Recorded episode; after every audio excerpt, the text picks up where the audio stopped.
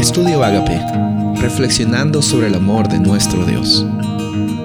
El título de hoy es Contar la historia de Jesús. Marcos capítulo 5 versículo 20. Y se fue y comenzó a publicar en Decápolis cuán grandes cosas había hecho Jesús con él y todos se maravillaban. Esta historia es una historia increíble. Si me preguntan a mí, es una de las historias que más me apasiona. Mucho me gusta hablar acerca de la historia del el endemoniado Gadareno que encontramos en Marcos y también eh, la historia que nos habla sobre cómo es que Jesús llegó a ir al, al área de Decápolis para encontrarse específicamente con este endemoniado, que era una etiqueta que la gente le ponía, y este endemoniado, que lastimosamente no conocemos su nombre, llegó a ser uno de los evangelistas más grandes en el área de Decápolis. Pero ¿qué fue lo que le caracterizó a este hombre?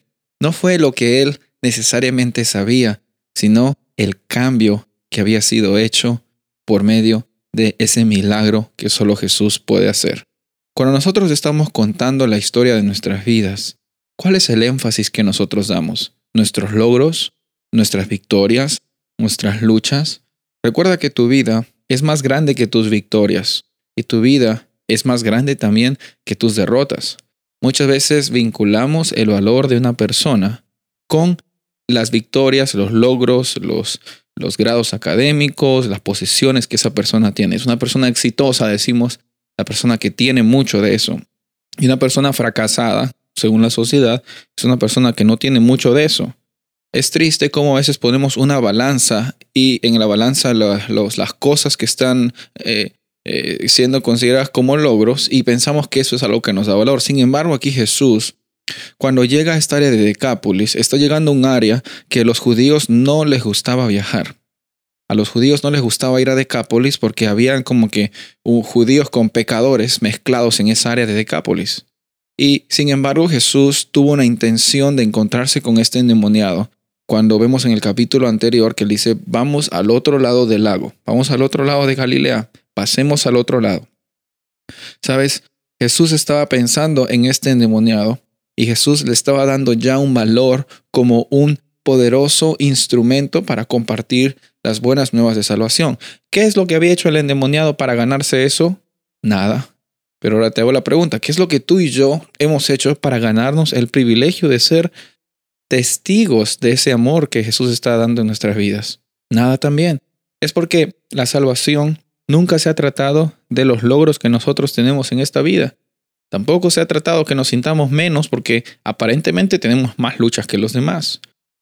El llamado de esta ocasión es recordar que Jesús es el único que transforma. Jesús es el único que nos quita las etiquetas, que nos da la paz y la tranquilidad. Este pobre hombre antes de conocer a Jesús, se golpeaba con las rocas, tenía cadenas, se rasgaba las vestiduras, no podía dormir, andaba gritando de monte monte. Pero cuando Jesús entró a la vida de esta persona, le sacó los demonios, le sacó las cadenas, le sacó la miseria en la cual estaba viviendo y le dio la oportunidad de ser un testigo, un evangelista, hasta el punto que este endemoniado, o hombre que era endemoniado, dijo, Jesús, yo quiero acompañarte, déjame por favor ir contigo. Pero Jesús le dijo, no, tranquilo, tú tienes una misión. Tu misión es solamente ir con tu gente y contarle las cosas que te han pasado y cómo es que Dios tuvo misericordia de ti. Entonces él se fue corriendo, me imagino, feliz, yendo a sus familiares y a sus amigos diciendo, he sido transformado, el Mesías me ha transformado. Dice la Biblia que en el, el final de este capítulo que todos estaban maravillados y sabes, no se maravillaron en la vida del hombre, sino se habían maravillado en lo que Jesús había hecho en la vida del hombre. Que ese sea tu motivación también.